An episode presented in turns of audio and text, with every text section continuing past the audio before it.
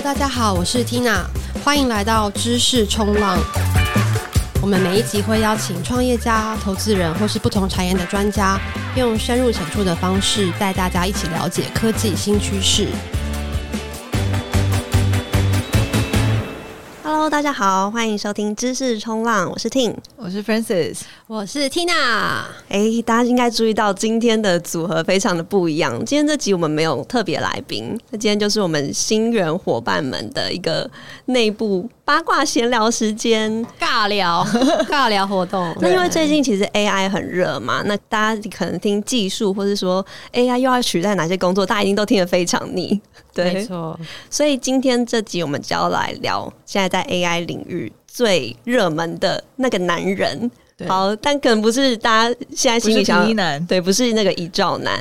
那我们今天要来聊的就是 OpenAI 的执行长 Sam Altman。那其实还蛮还蛮有趣的，因为他其实花了八年的时间，把 OpenAI 从一个不被看好的非营利组织，然后做到现在，他已经 OpenAI 已经变成估值已经将近三百亿美元的公司，而且他甚至。做到一个大家过去可能想都没想过的事情，它威胁到了 Google 的搜寻引擎事业，所以非常的特别。那其实一间新创它到底可以做到什么样的程度？当然除了当下的市场跟它的技术有多成熟，跟创办人本身的人格特质也有很大关系。那所以今天这集我们就要来聊聊 OpenAI 背后的那个男人 Sam Altman。哎，Tina，其实 Sam Altman 在新创领域其实算是一个还蛮有名的人吧？对，其实。应该说，赛奥门当然在矽谷，before OpenAI，他有名是因为在蛮年轻的时候就是 YC partner 嘛，然后二十八岁就接管了 YC，很年轻的时候有点跌破大家眼镜。对，因为因为 YC 原本的 founder 呃跟。CEO Paul Graham 嘛，他就是一个很算戏骨传奇吧，因为他他他是很资深的一个创业家，我觉得他整个形象很像一个那种老伯伯，可是就是很 很有智慧的一个长辈吧，然后也也很成功的把 YC 这个加速器带到了一定的规模，更有一定的名号跟品牌嘛，也吸引了戏骨最好的创业家去申请嘛，所以当他把这个棒子交给当时应该是二十八岁的。Sam Altman 的时候，对，大家有点不知道为什么，嗯、因为其实他当时没有特别厉害的什么成绩单，他自己可能是十九岁从 Stanford 辍学，然后创办了一个 location based 公司，可能还有创办一些小公司，但他后来。加入 YC 当先当 partner，然后后来就把他公司卖掉了。他应该是募了三千万美金，然后后来公司可能是四千多万美金卖掉。那其实这个在戏股来说不是什么特别光鲜亮丽的成成绩单，坦白讲。所以其实大家对于这个人来接管 YC 有点不知道他有什么特别之处。对，但其实当时 Paul 就就跟大家说：“哇，Sam 是他见过最有野心，然后最 capable 的一个领导者，所以他非常有信心，在他的领导下。” YC 可以更好。那那的确，我觉得呃，Sam 加入之后，他有几项 initiative，包括他以前 YC 一届大概九二十个团队，然后他加入之后一届变成两百个团队，哇，然后倍数也差太多，而且一年有两届哦，所以一年有四百个团队。然后他又 launch YC China，YC 中国，中国是一个其实那时候就是不是很多人敢贸然进入中国市场，那那他就 launch YC China，然后他又 launch 了 YC Continuity Fund，就是一个 late stage。的晚期基金，所以他等于是他进入之后，在 YC 团队数量上、规模上，然后在覆盖地理位置上，还有在投资阶段上，都做非常大幅的扩张。嗯、对，所以就显出了他的野心嘛。对。那但是后来他其实后来他就离开了，去加入 OpenAI，然后他应该是不知道一八年离开吧，就正式离开嘛。那呃，其实在这之前，大家还是对他的印象就是仅止于哦，他就是接 YC 的 president，然后，然后其实之前应该主要是 YC，因为 YC 本来就很有知名度了，所以大家因为 YC 所以认识了 Sam Altman，嗯、但这应该就仅止于新创圈，就除了新创圈，应该就很少人讨论。对，比如说台湾或是其他地方，可能没有人特别在讨论这个人。就算他，虽然他自己投了非常非常多公司，也是一个很就是很 active 的。投资人，因为他也蛮低调的，所以他也不像其他投资人，某些投资人可能就会比较高调，所以他也还蛮对，对他他的成名作真的是这个 OpenAI 跟 ChatGPT。对，真的也是因为这次 OpenAI 打开了它的知名度，现在就是前阵子几乎是所有的报章、杂志、媒体都在报道它，然后它甚至还有登上封面人物。嗯、没错，就突然变成一个新世界教主的感觉。对，它是应该是继之前可能比如 Mark Zuckerberg 对不对？或者是在更之前可能是 Steve Jobs、Bill Gates，然后 Jeff Bezos，对不对？我们终于有一个接班人，就是 Sam Altman。对对，但大家不要看现在 OpenAI 好像很成功，它其实一开始的时候根本就是默默无闻，甚至根本就没有人看好。嗯，没错没错，对啊。所以 OpenAI 的起源非常的有趣，就其实是 Elon Musk，就他之前跟 Google 的 Founder Larry Page 他们是好朋友，然后其实 Elon Musk 他常常在跟 Google 的那个 Larry Page 呃讨论说，他觉得 AI。有一天，迟早有一天会变得非常非常的 powerful，然后会可能会毁灭人类，或是做出一些对世界有害的事情。AI 末日论的对，对 AI 末日的代表者，就是他觉得 AI 是人类文明的最大威胁者，所以一定要好好的来用，不管是用法律或用什么方式来来规范 AI。但是 Google 就是 Larry Page，他他其实不同意，他就觉得 Elon Musk 你想太多，你抽太多大麻了，嗯、就是 不可能，OK？然后所以 Elon Musk 就觉得说，天啊，你 Google 是一个。就是当时对不对？你是 AI 最强的公司，你有最多 AI 科学家的公司，然后你你是 Google 的老大，然后你竟然完全不觉得 AI 有一丝丝的危险吗？嗯、这样怎么可以呢？所以他当时就觉得说，好，那那这样不行，我必须要再成立一个 AI 公司，然后它必须是一个 Open Source，然后 Non-Profit，对不对？然后我的这个组织，它的目的就是要确保。AI 它不会消灭人类，然后它是 for good 善良的，对不对？嗯、那所以其实他一开始是 Elon Musk 去推动，然后这名字也是他取的。然后一开始大概七八个创始的这些科学家啊，还有 engineer 都都都是他找的。然后呢？但是后来，然后当时他跟 Sam Altman 两个人是 board member，但他们不算是 CEO 或是没有什么在管理这个东西。但其实他当时也，他有后来还有承认说，坦白说他当时并不觉得，嗯、就是当时没有一个人觉得 OpenAI 是会有什么可能打败 Google。你说就连创办人本身也不看好，他只是一个慈善事业的概念吗？他他最近接受访问说，他觉得当时他就是哦，这个大概是一个 hopeless endeavor。How can it possible that any company can beat Google, it's like ants trying to beat an elephant。对，他说当时就是他自己，他自己都觉得说不可能，Google 的这个领先幅度太大了，然后他有这么多，他的规模、它的人才、他的一切都已经太强了，然后他已经超越大家那么多，我怎么可能？OpenAI 不可能吧？所以他虽然可能就是投资了一些钱，但是他其实并。并没有很很看好这个公司，对。然后，但是到了二零一八年，二零一八年的时候，其实 OpenAI 自己发现，所以他们的技术上有一个突破，然后他们需要大概十亿美金，然后来把这个技术就是做出来。嗯、然后当时他们就去问 Elon Musk，啊伊拉马斯。就没有给他们这笔钱，因为他可能会觉得他他可能还是觉得说这东西应该还没有那么成熟，或者他可能不是那么相信。对，嗯、那也没有人要给他们这笔钱，然后也或是没有人那么相信他们。对，但但出现了另外一个男人，另外一个相信他的人，对，出现了一个唯一相信他的人，就是 Microsoft 的 CEO。对，哦、所以 Microsoft 在二零一九年就给了，就投资 OpenAI 一个 billion 十亿美金。嗯，但当时这件事情也没有引起任何关注，嗯、然后也还是没有人在。Care OpenAI，十亿美金也是不小的数字，应该很多。一个 billion，可能时候也是，你知道，这个时候我觉得也是。其实过去直到去年吧，但是在前几年，其实整个 venture 是钱很多的嘛，整个这个资本市场是钱非常非常多的，对不对？包括在疫情的时候，所以其实一个 billion 从 Microsoft 出好像也还好，嗯，对。然后，而且因为其实之前太多人在讨论 AGI，就是说想要达到那个 AGI，就是 General Intelligence。嗯、对不对？那想要去做这件事情，可是一般的共识是那不可能，可能这个 lifetime、嗯、这个五十五十年、一百年可能都不会发生，会觉得还离我们很遥远，对，会觉得说科幻电影的感觉，就怎么可能 AI？跟人一样聪明，或者比人更聪明，这件事情是不可能发生的。嗯、对，对，所以其实并没有人很就是很认真的看待这件事情，直到去年 ChatGPT 出现，对，才发现这一切是可能的的改变，就是在去年的十月，ChatGPT 对吧？它其实只是一个使用者界面，嗯、对吧？那它的出现才让大家了解到，真正体验到了。OpenAI 的技术实力。对，所以他在两个月内就达到了全球一亿人数的下载，嗯、然后这时候才震惊了 Elon Musk 以及 Google，都跳起来说：“怎么会这样？对，怎么会这样子？”对，所以 Elon Musk 忽然发现说：“哎、欸。”我偷偷 OpenAI 怎么什么？他从原本的创共同创办变黑粉，对对，对，而且他连 cap table 都没有，嗯、他根本忘记自己赚了多少钱，而且现在也不是 open source 了，对不对？对，也不是 open source，、嗯、所以他在接受访问的时候，他就觉得说，他没有办法理解怎么会一个 open source 的。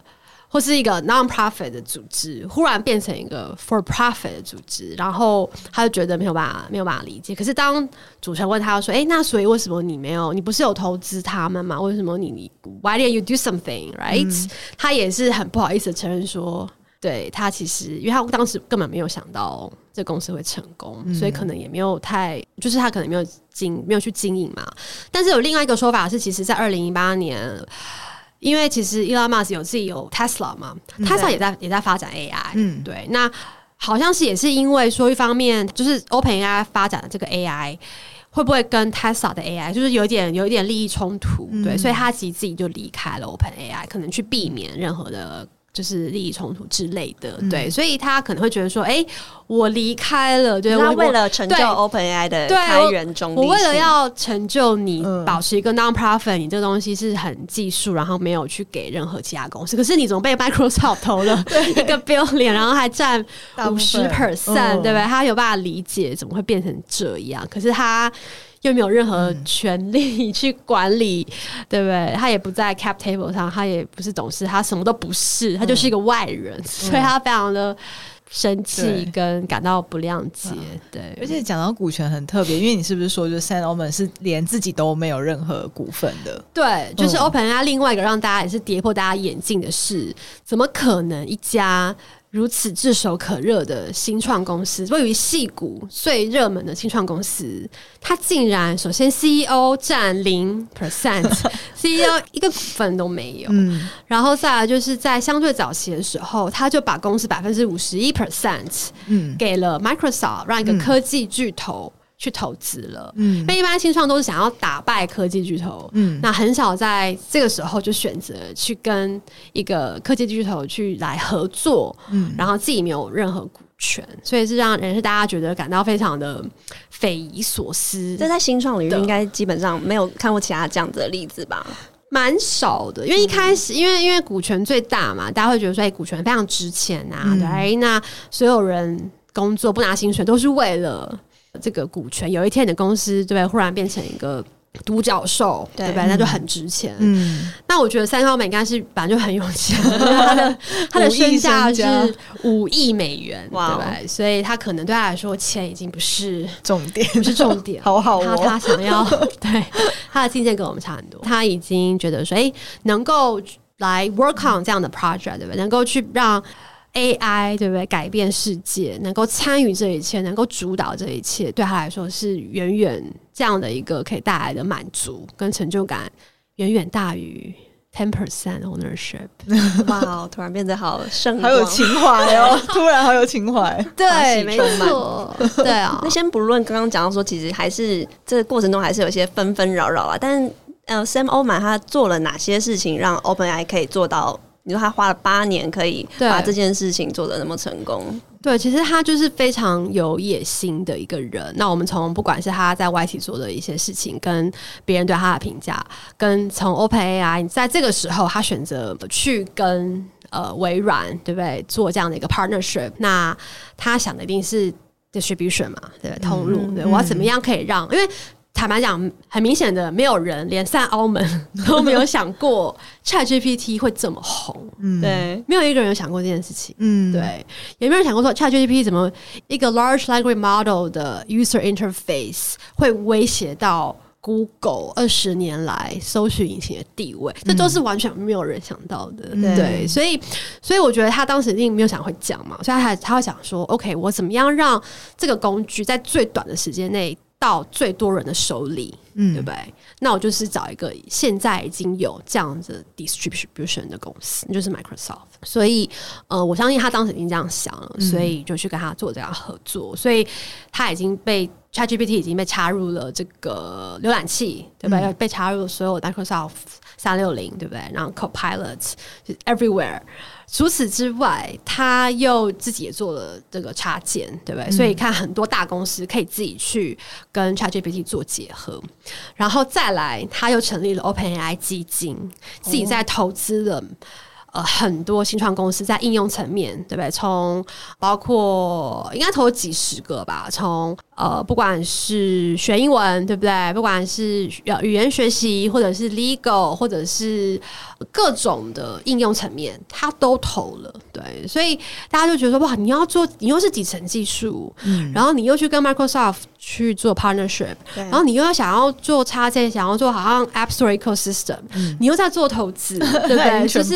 你全包了，你包山包海，所以其实大家开始也对他，因为以以前 OpenAI 的定位是非常 non-profit、嗯、开源，然后呃跟大家人合来合作嘛。但是现在他这样的一连串的这些这些动作，当然是很快让他得到了呃商业上的成功，因为像他二零二二年他出来的时候，他的。营收是三千万，他今年二零二三年就是已经会是应该是呃两亿美金了，这个几乎是十倍成长。然后明年他他 project 是呃一个 billion 十亿美金的一个 revenue，、嗯、所以它是快速的成长。嗯、可是同时，他这一连串的举动也让很多。公司跟创业者觉得说：“哎、欸，你好像变得非常商业化，嗯，所以我对你要有一些提防，嗯、对不对？嗯、很多像 Jasper AI 本来在做 copyright，对，然后他们应该也是应该是 OpenAI 投的吧？我没有记错的话。嗯、但是忽然发现，哎、欸、，ChatGPT 也可以做跟 Jasper AI 一样的东西，嗯，对，所以他们就发现说，哎、欸，其实我的这个 OpenAI 本来是一个 partner，嗯，但他现在变成我的竞争对手了，对，对不对？所以其实很多人开始对。”他有有所提防，以及对他的这个 non-profit 变成 for-profit 这样的一个转变，有些人不是那么喜欢。所以我们现在看到很多，就是在产业里面有很多人开始他提倡说，我要做 open source 的 OpenAI。嗯，对，我要做第二个，就是再来一次，对，再来一次，什么什么轮巡回啊？对，所以他的他的野心跟他的行动力跟他的这个商业策略，就从可以从他快速的去做这件事情可以看出来。嗯，不过像 OpenAI 其实因为在查资料的过程中发现，Sam Altman 他做的事情投或者是投资的新创的领域真的是包山包海，对所以 AI 其实只是他 Sam Altman 宇宙里面的其中一小块。对，他其实还做了很多很特别的 project，是因为他相信这个世界观而去做的一些投资。对，我必须说，当然。当然，我觉得他本来就是一个很有才华的人，但是因为他在那么年轻的时候就是 YC 的领导者嘛，嗯、那 YC 又是戏骨或全球最精英的一个科技基地，你可以看得到最好的创业家、嗯、最好的点子都在那里，所以我觉得他在那边那几年，就是他也透过 YC 投了可能几 YC 投了可能几千家公司，嗯、然后他自己透露说他自己。投了可能四百家新创公司，对，所以他可以看到的是最好的公司、最好的点子。那我觉得他也是看到最创新、最有野心的这些这些点子。所以我觉得他这对他的世界观有很大的。改变跟影响，对，所以你看他自己一开始可能十九岁的时候创的是，可能是那个 location base 的，或者是个 dating，对，还有个 OkCupid，OkCupid，可能是一些这种跟我们会想到的可能差不多，但是到现在十年后的他，他现在开始投的东西是跟。人类文明跟地球的之后的存亡有很大关系的事情，嗯、他想他喜欢投一些硬科技，嗯、对不对？喜欢投生物科学，喜欢投呃可以带来带给人类文明很大很大很好影响的一些一些创创作吧或创新吧，包括像像 Conception，、嗯、这是一个可以把干细胞变成卵子。嗯的东西。哦，嗯、这样子的用意是说人类自体繁殖吗？就是可以让大家更容易的去生出小孩吧，我猜。突破一些我不用依靠我靠我自己就对，不用靠外力就可以生出一些小孩，或者是像 Helion，Helion、嗯、是一个他自己投了三亿美金，嗯，他真的很有钱，然后三亿美金的一个项目是靠核融合来产出便宜的电力，嗯，那他。他会觉得说，哎，其实如果照这个 AI 的发展的节奏来看，很快的。世界会需要非常非常多的电力的这个来运算能力嘛？可是电现在很贵啊，或电会很很很稀缺，嗯，所以他就想要去投资这样的东西，让让电力可以变得很容易取得，然后成本也很低，嗯，然后再来还有包括很多跟比如说延长人类寿命的啊等等的一些一些投资，或者像 Worldcoin，嗯，Worldcoin 是一个很受到大家关注的一个 project，它几年前。对，Worldcoin 就是一个要透过扫描扫描人类虹膜，让每个人可以证明你是人类，或者你会得到一个 unique 的呃 ID。嗯，对。那一开始当大家得知有这个 project，然后 Sam Altman 又是创办人的时候，大家都觉得天哪，你怎么是一个 crypto bro 那个邪恶的，想要收集大家的个资，然后换取那个虚拟货币，好邪恶，好坏，好坏，听起来就很可怕，想要控制下全世界。对，而且听说一开始，因为他没有 again 很有野心，对不对？他想要收集一个 billion 十亿人的用户的这个红魔的资料。那当然，在美国，大家。就觉得说天啊，侵犯隐私的骗的这个这个可可怕的这个，嗯，就是邪恶的资本主义者绝对不会给你。嗯、可是在，在 呃，比如说 emerging market，就大家疯狂的去扫描，对他疯狂的去扫描，想要换那个为了对啊，三十块美金，对，好像三十块美金啊。你好，如果去提供一个你自己的虹膜，就可以得到三十块，不知道是现金还是是等值的，未来可以换一个 Worldcoin 虚拟货币。嗯嗯对，据说已经有黑市，对，已经中国啊等等地方已经有在卖自己的虹膜，对，很多人在疯狂扫描，就是其他国家的居民，然后就是拿这个去换那个，就是未来可以去换。三十块美金的那个 World Worldcoin 嘛，对，对，所以所以这个这个 project 刚推出的时候引起非常大的 backlash，、嗯、大家觉得说这 evil evil evil，对、嗯、对，然后那但因为当时 OpenAI 还没有很红嘛，所以其实大家都觉得 哦，Sam Altman 真的很有问题，对，嗯、但是现在。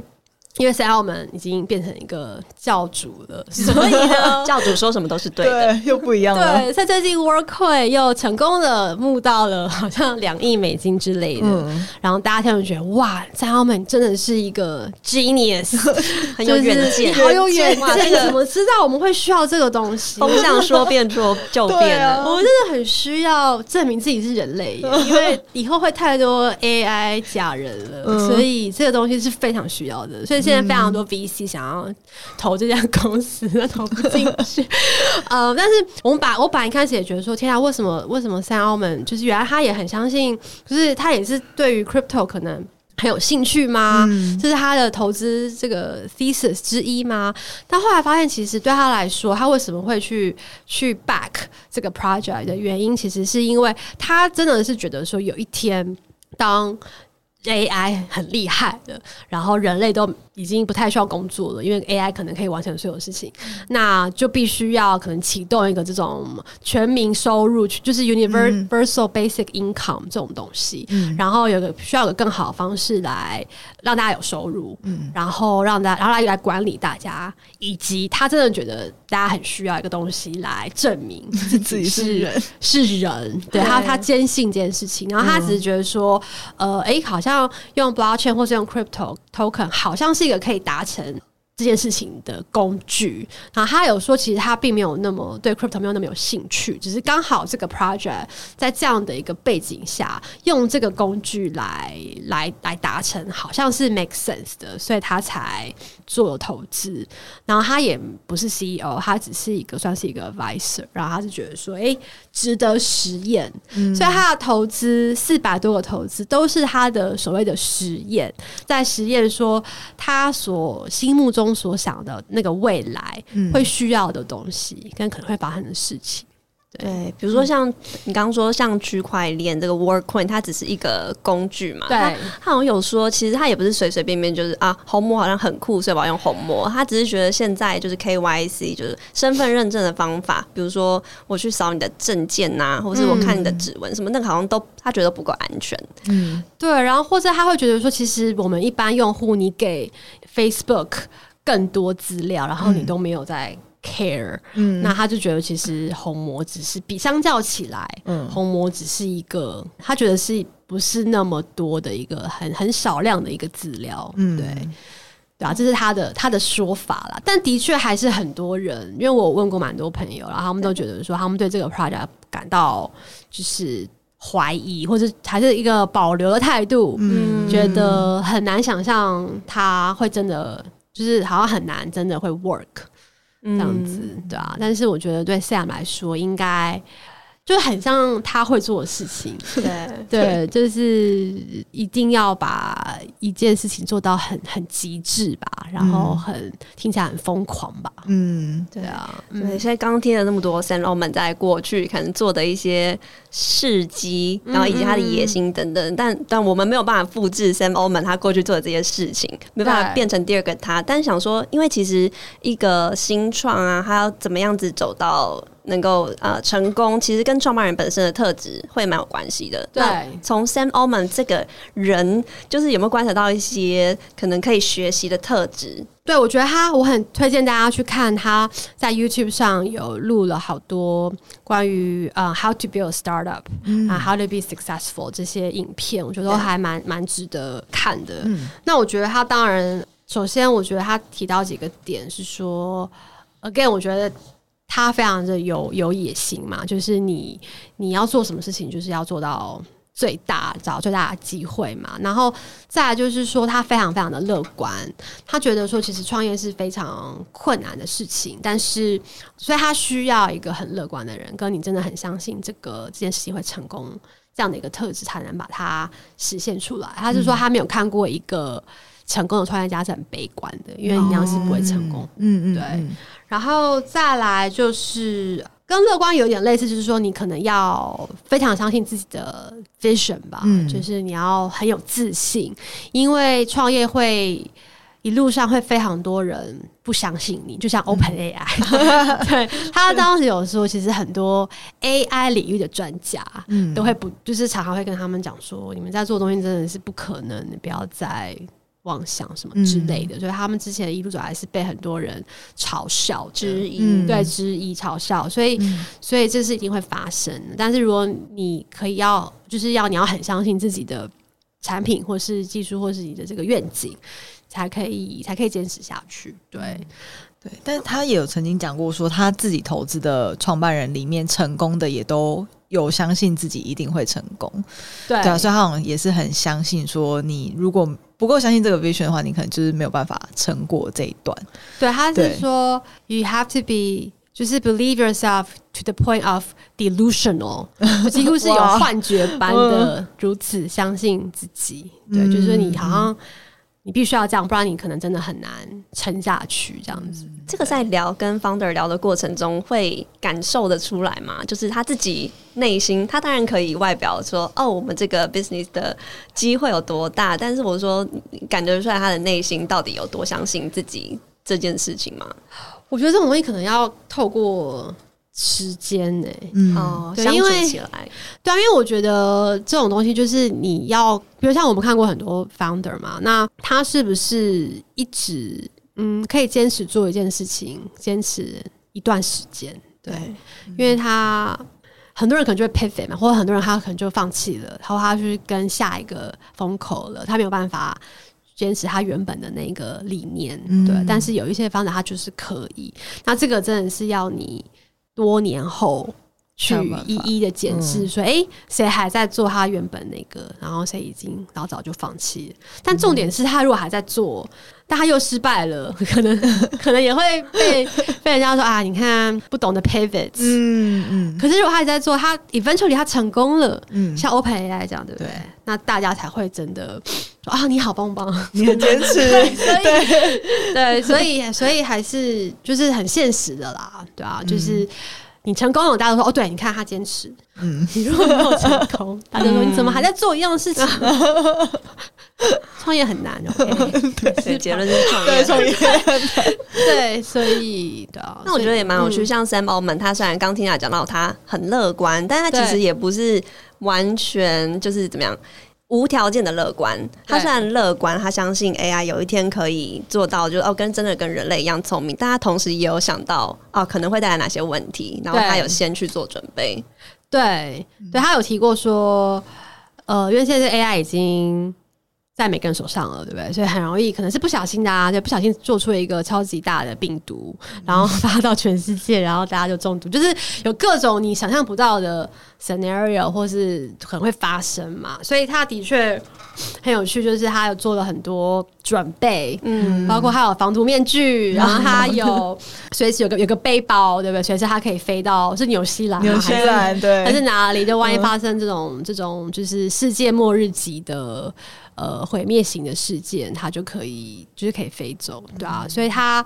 乐观，但同时非常的他了解说现实中可能会发生的事情吧，对啊，还蛮多戏骨的投资人或是创业家有这个所谓的 AI 末日求生包之类的，里面装了各种东西，浪迹天涯小包包。对，我应该要来准备一下，还是列一下清单。我不知道，看一下他们都放了什么。对啊，然后面具要去哪里拿？对，我觉得刚刚提到一个他的投资里面有一个很有趣的事，就是现在很多这种已经做这种财富自由或者是很成功的这些。投资人哦，戏骨投资人，嗯、他们其实都很喜欢投这种跟长生，不说长生不老，就是说跟怎样延延缓人类的变老，嗯、或是死亡，或者延续生命这一类的议题的投资案。哇，这又是另外一集科幻电影。对啊，对啊，他他不是有投有一间公司，是想就是你可以把你的脑。换血是一个，好像另外一个是你可以把你冻起来，冷冻，哦，然后你的脑可以上传到，它可以把你对把你的记忆上传到云端，然后等之后可以怎么样复活，又可以把这个记忆再下载下来。之类的，对，所以就是他们的世界，就是他们在想的事情，真的跟我们同完全不一样，差非常多。然后，但是有时候就觉得非常的有趣，就是说。当你财富自由的时候，你就可以想一些比较对。科幻电影类的事情，所以就会跟 founder 他自己本身生命阶段的不同，对啊，会影响他想要做的事。对啊，对啊，嗯、所以我觉得很很还蛮有趣嗯，今天就是带大家认识 Sam Altman，但不是鼓励大家入教哦，